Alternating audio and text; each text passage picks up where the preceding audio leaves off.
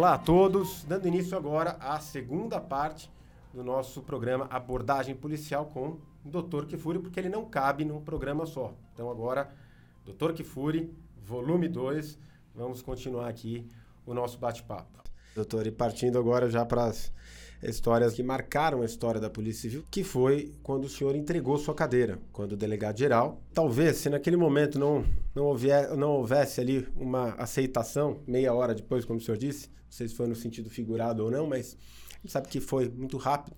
É, o senhor acha que, de certa maneira, o desfecho dessa passagem, com a desmoralização das reivindicações do delegado de polícia, contribuiu por estado de coisas que se seguiram, o estado de coisas que nós temos hoje, né, com os, os, salários mais defasados do país, desvalorização sistêmica que se estende não só por salário, plano de carreira, dentre outros fatores?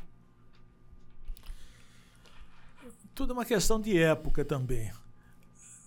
Nós tivemos um governador antes do Franco Montoro que também nos foi muito benéfico em termos de carreira, de remuneração. Depois veio o Montoro, também ambos de saudosas memória, pelo menos para Polícia Civil. Mas os governos são muito rápidos. as histórias passam rápido. Essas experiências são fugazes.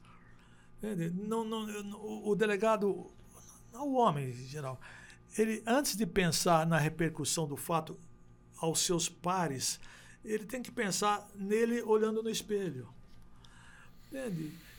Porque você pode enganar terceiros. Pode, não é tão difícil assim, mas enganar a si próprio é mais complicado.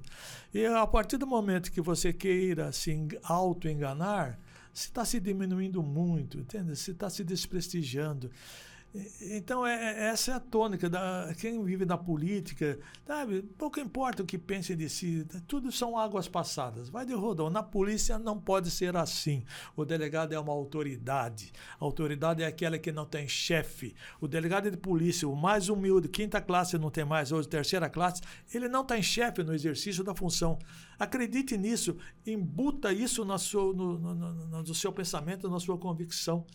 O chefe não quer decidir assim? Pois não. Desligo-me do fato porque está sendo avocado pelo meu chefe.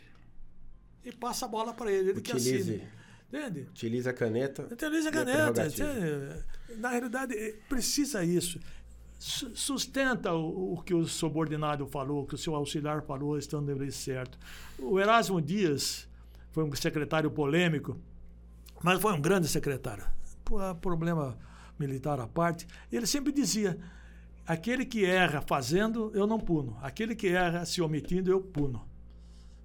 São, são critérios de vida. Então, dentro dessas diretrizes, claro que você não vai fazer tudo. Então, você tem capacidade jurídica, tirocínio, inteligência, vivência. Se não tiver tudo isso, pergunta para o mais velho, para o mais antigo, como vamos fazer aquilo? E decida. E decidindo, assine. Assine.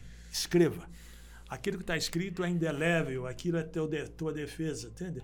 Não tem. Você se omitiu? Não, não. A minha decisão é essa, a minha convicção jurídica é essa. Isso é inabalável. Hoje em dia isso é meio complicado, né? Porque que o Supremo está decidindo, eu até fiz uma crônica há poucos tempos aí, publiquei no Face, entende? Eu não sei se eu preciso voltar para a faculdade agora, porque tudo que eu aprendi, defendo e sustento nossa, a coisa julgada acabou. Preclusão, prescrição, coisa julgada, devido processo legal, contraditório, ampla defesa, presunção de inocência. A coisa tá respeito tá... aos princípios e normas Mas legais é... são utilizados quando eles se prestam a defender uma narrativa e uma premissa pré-estabelecida. Né? E, e, a partir daí eles são essas expressões essas expressões hoje fake news narrativas são muito perigosas sabe? Elas têm um leque de abrangência perigoso entende? mas esteja em paz com a sua consciência. O policial que esteja me vendo ouvindo escrivão investigadores especialmente os colegas haja com consciência. Faça aquilo que você acha que deva fazer. E escreva assuma assuma. Hoje em dia há uma diferença grande também. Hoje em dia os colegas são mais letrados. Antigamente eram mais lidos. Veja a diferença. Os colegas mais antigos liam mais as obras. Hoje em dia, o, o estudo é mais focado no direito, no tecnicismo do direito. Mas é, um, é uma tendência interessante, é importante que saibam isso. Hoje, quantos colegas são professores? Nossa, é uma enormidade. E é bom isso. Agora, não se, vocês não são mais juristas do que delegado. Você é mais delegado, subsidiariamente jurista. O jurista ajuda o delegado a exercer a função, não sobreleva ao delegado.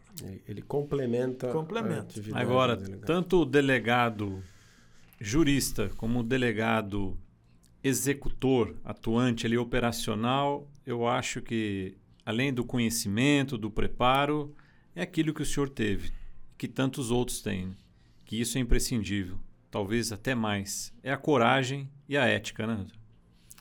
Mas um delegado, um policial, um servidor público, um agente público que não tem a coragem ética, realmente é, faz parte, é da essência do serviço público, do agente político, do agente público, ter ética e coragem.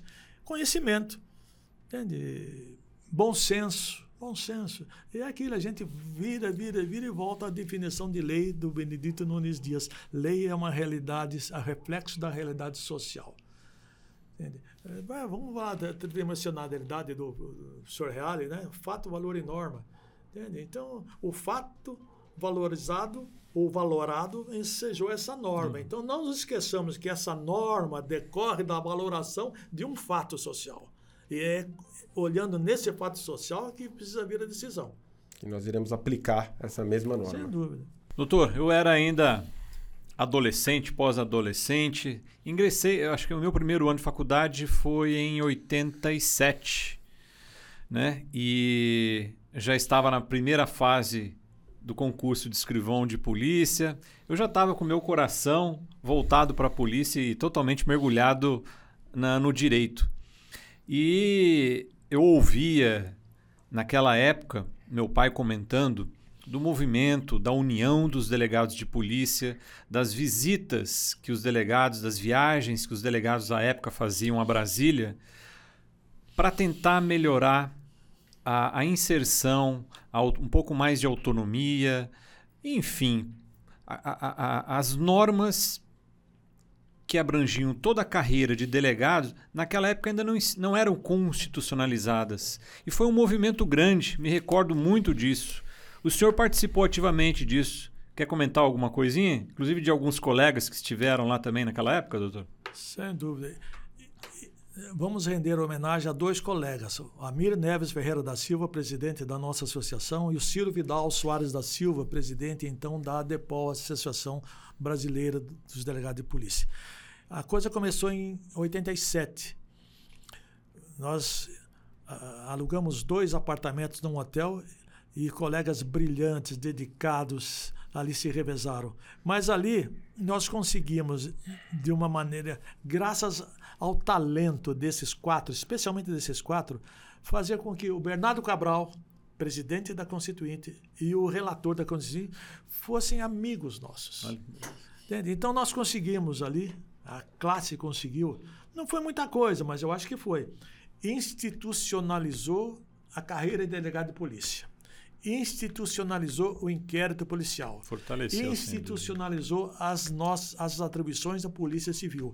E institucionalizou a paridade com as carreiras jurídicas. Que depois não passe de com um determinado governador, já morreu, forçou, forçou e conseguiu numa emenda constitucional que fosse suprimido o artigo 241 da Constituição. Né? É. Então, ali depois nós houve um momento em que nós levamos 60 colegas, no momento certo em que as últimas emendas seriam votadas, nós lotamos dois ônibus, 60 delegados, fomos a Brasília, a míngua de local e de recursos para hospedá-los todos, ficamos todos na, no ginásio de esportes da Polícia Federal. Dormimos do jeito que deu ali, junto, todo mundo junto. Entende? Mas foi uma avalanche. Visitamos todos os gabinetes de todos os constituintes, entende? Levamos material e foi muito bonito. No último momento ainda, a gente via. Quem nos ajudou nesse momento ainda foi o Michel Temer, nos ajudou. Mas foi um momento glorioso. Foi um momento glorioso. Viemos assim, com a, com a, com a de ônibus, foram de ônibus. De ônibus, ônibus, Um deles quebrou na estrada, não tinha água quente na, no, na, mas tudo bem, valeu a pena, valeu a pena. Doutor, eu ouvi dizer, até o senhor me confirma se é verdade ou não, mas de que o, o artigo que estabelece que o delegado de polícia é, é de carreira, né? Delegado de polícia, a polícia civil deve ser dirigida por um delegado de polícia de carreira e também a inscrição da Polícia Civil no artigo 144 teriam sido escritos ali é, é, é, rabiscados ali num, num, papel, num pedaço de papel de última hora entregue a algum deputado e acabou isso. Porque na realidade. É, procede?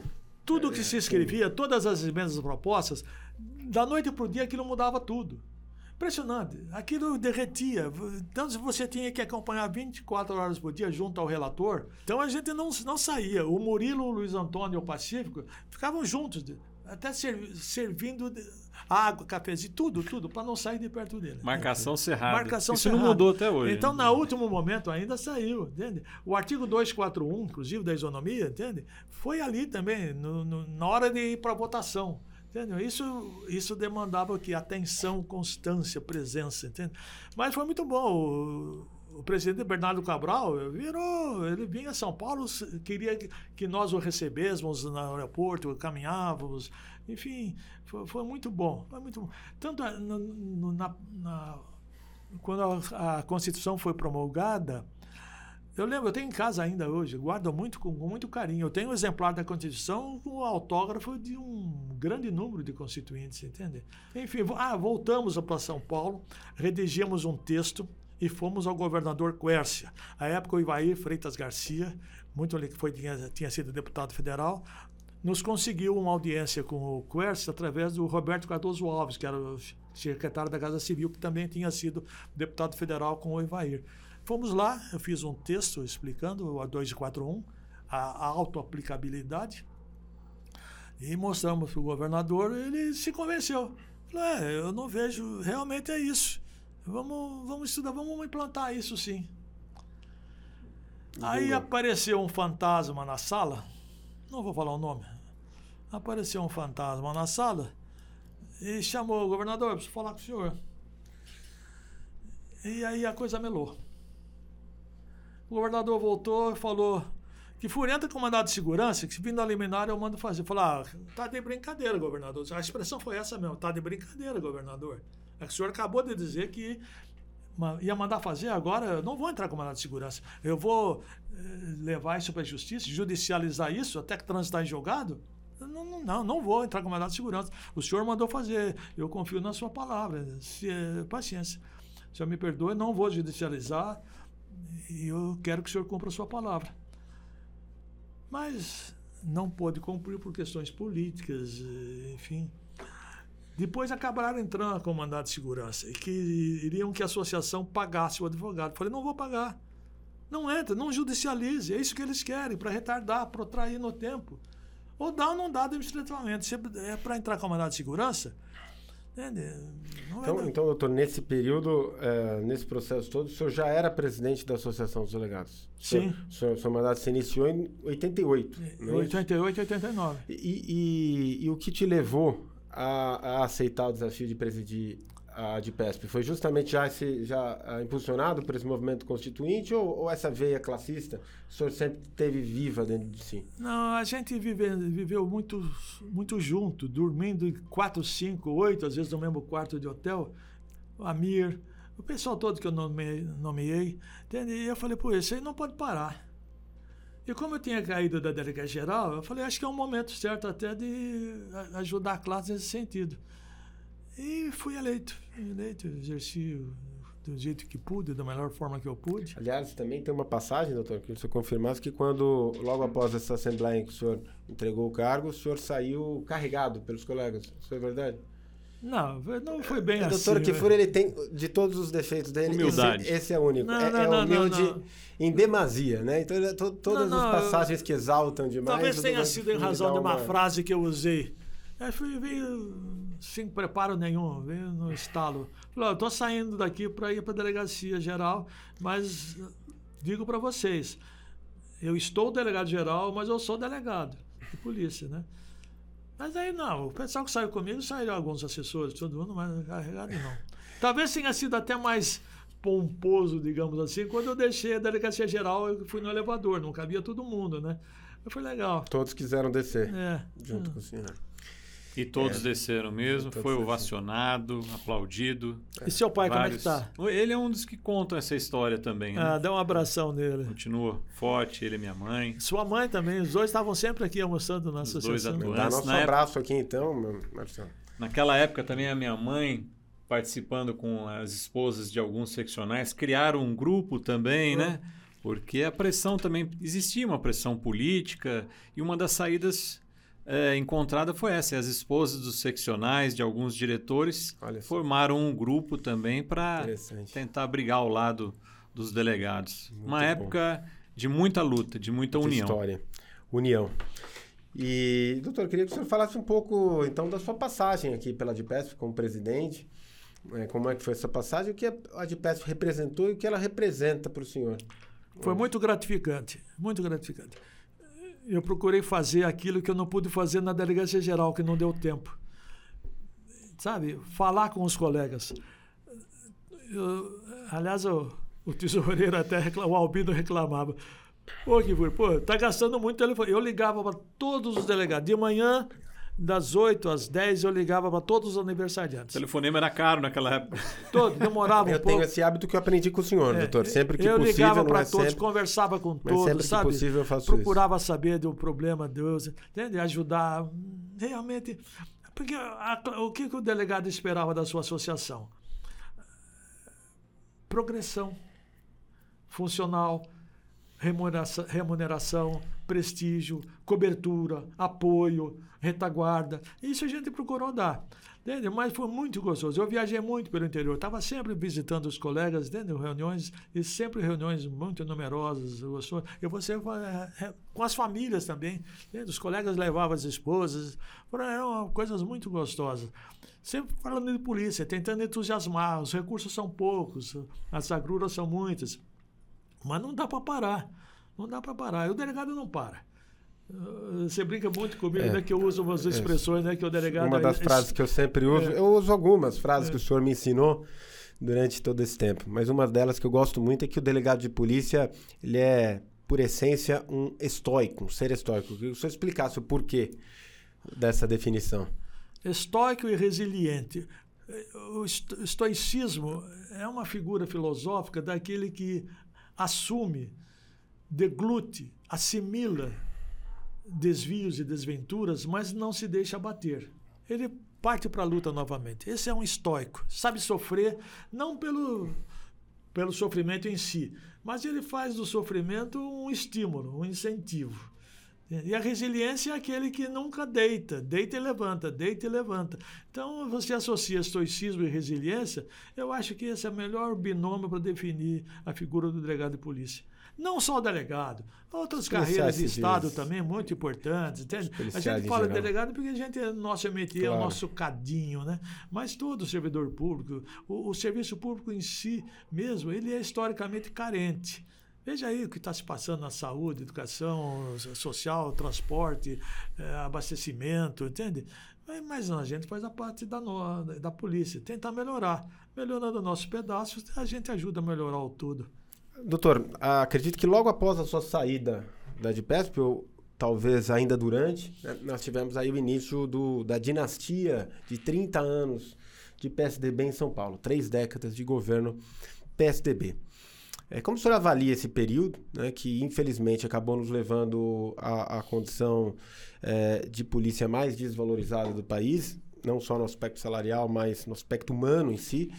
É, e queria saber se o senhor entende que esse processo foi algo proposital, né, algo que teve de fato um método e intenção de enfraquecer a Polícia Civil enquanto polícia judiciária, polícia investigativa, que tem como missão e atribuição constitucional investigar quem quer que seja, inclusive e sobretudo a própria classe política, se necessário.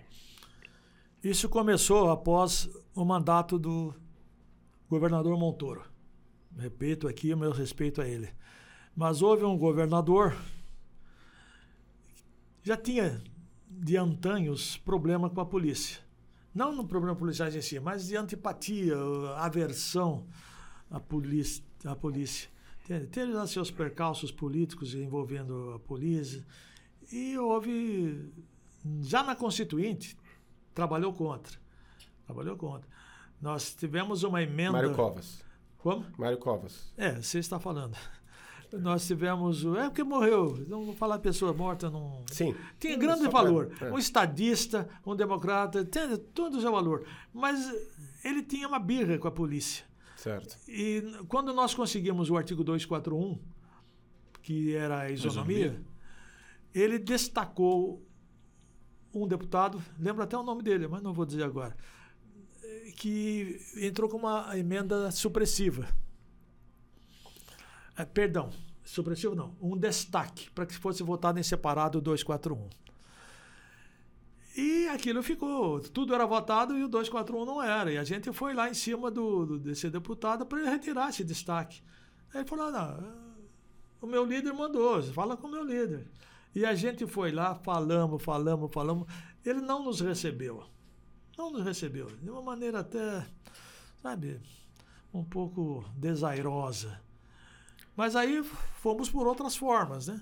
Aí conseguimos também, por outras formas, que fosse votado em bloco que o, por destaque ia tirar o 241. Mas aí o, aqui embaixo o Quercia também se encarregou depois de, de virar águas de barrela. Mas e, é isso, a história é essa, difícil, sei lá. Talvez essa, essa rusga com a instituição, talvez até por motivos pessoais, não se sabe. Fez escola. Fez escola, Fez escola e foi porque sendo... era um líder que era seguido.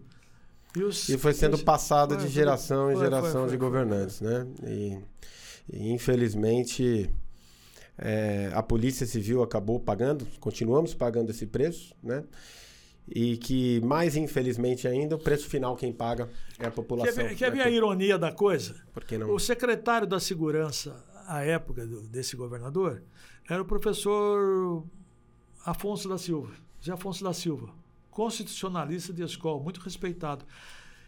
E no livro dele, nós compramos, a associação comprou quatro, sei lá, acho que toda uma edição, quase 500 exemplares, e nós mandamos para cada deputado e para cada senador um exemplar com a, a folha em negrito, onde ele dizia: o delegado de polícia, por força do artigo 241, tem direito automático à isonomia do vizinho. Tudo, parecia que foi um delegado que tivesse escrito aquilo.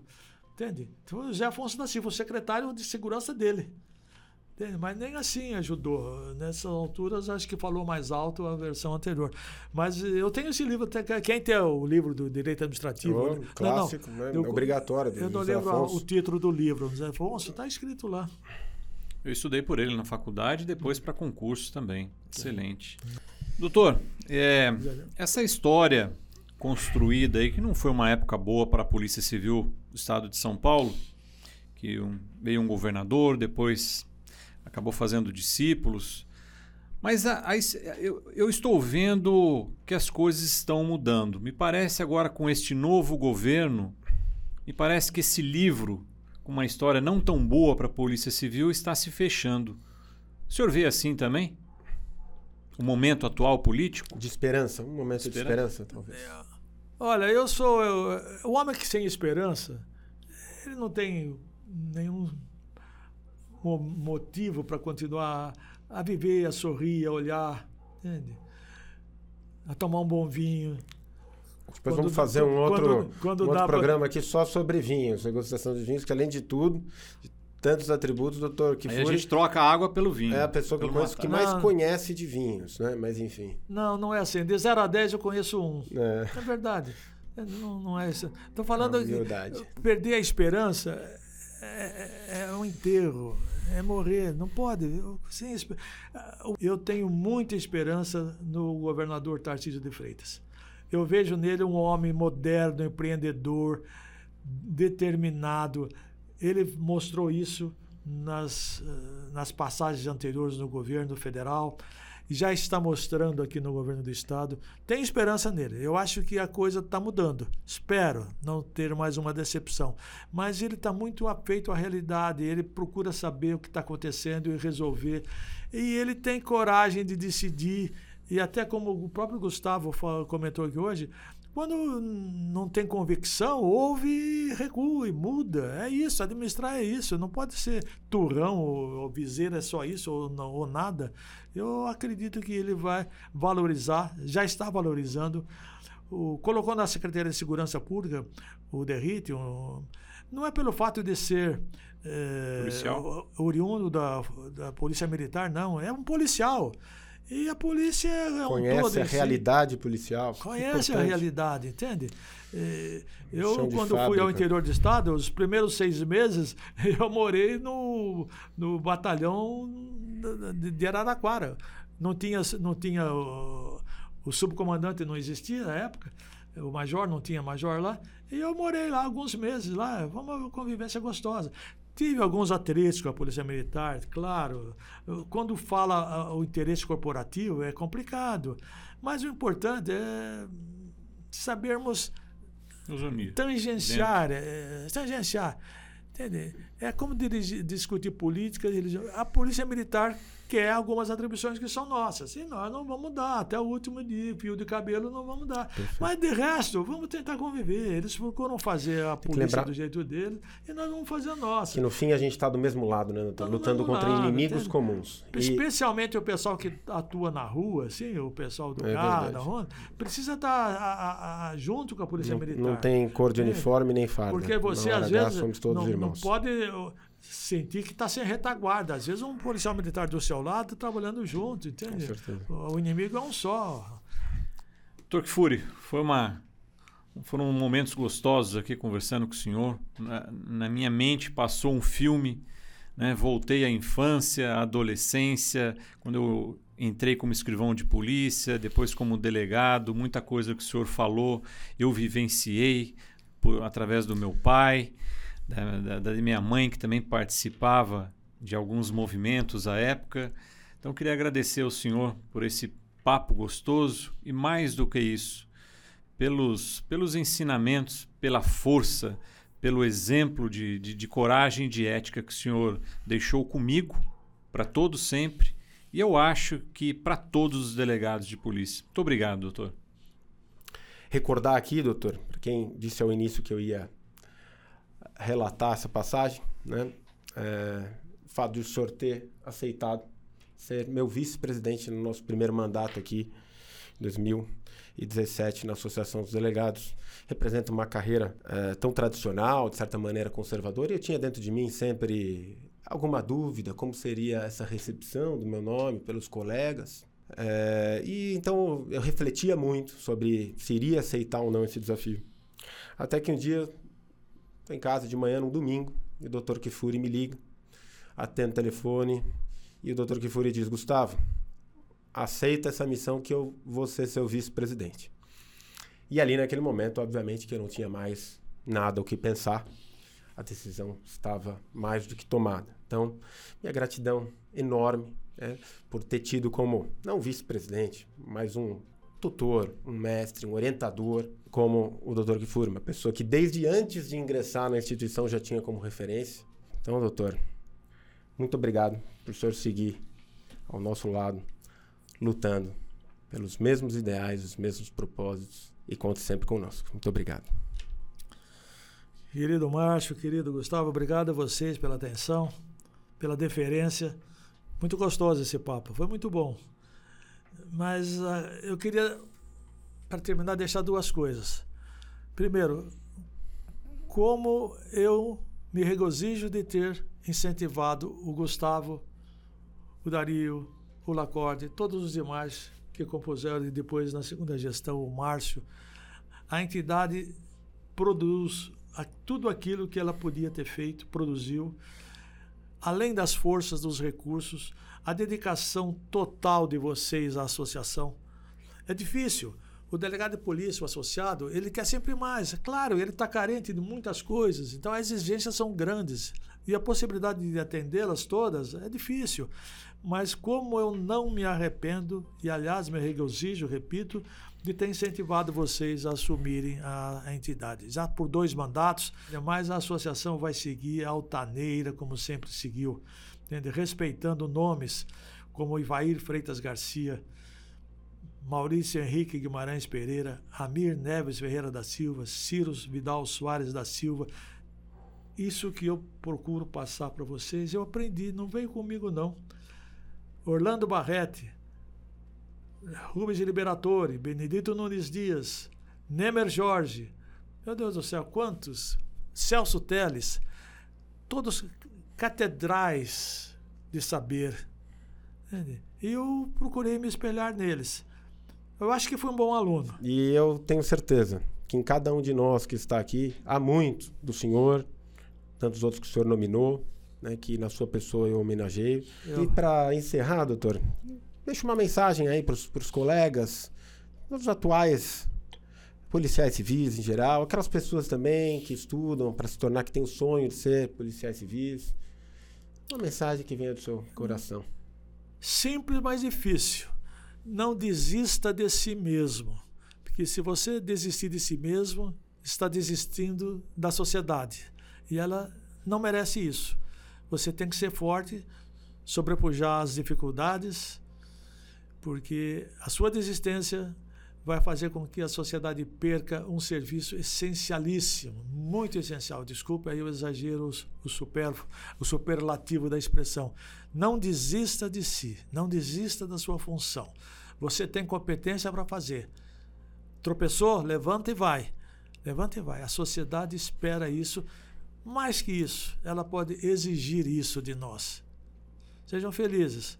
Um abraço fraterno a todos. Só corroborando e reforçando. Eu tenho certeza, se o Dr. Kifuri estivesse hoje nos bancos acadêmicos, estaria inscrito nesse próximo concurso de delegado. Foi isso que eu entendi também, doutor? Ah, sem dúvida. Eu até nessa crônica que eu escrevi há pouco tempo atrás, eu pensei, vou entrar na faculdade de Direito outra vez. Porque eu, tudo que eu aprendi, estou desaprendendo. Aí eu falei, pô, mas será que vão me rapar o cabelo? Já tem tão pouco, vão me dar trote? Não, não, então, foi uma brincadeira só que eu fiz comigo mesmo, né? Mas enfim. Ficaria aqui, então, vale a pena? Valeu ah, a pena? Valeu a pena. Faria tudo outra vez. Valia a pena outra vez. Sacrifícios, ah, as, as restrições, as limitações, especialmente de ordem material, sabe? Financeira. Mas e daí? Nem só de pão vive o homem, né? Sim. E vamos lá. Uma satisfação Isso. funcional. Doutor. Saber que o serviço público não está caindo, a peteca não cai na nossa mão. Não deixa cair a peteca. Doutor, se nada mais eu tivesse feito e recebido durante todo o meu período, toda a minha história dentro da Polícia Civil, só a oportunidade de partilhar da sua convivência, esse imenso privilégio de aprender com o senhor, já teria tudo, já teria feito tudo valer a pena. Então, muito obrigado mais uma vez. Deixar aqui então nossos agradecimentos a todo, todos que nos acompanharam. Eu que deixei aqui, inclusive, esse bigode, esse arremedo de bigode aqui, em homenagem ao bigode mais célebre é, de todo o tempo da Polícia Civil, Dr. Kifuri. E a gente agradece. Assim encerramos mais um abordagem policial. Até a próxima e contem conosco. Um abraço.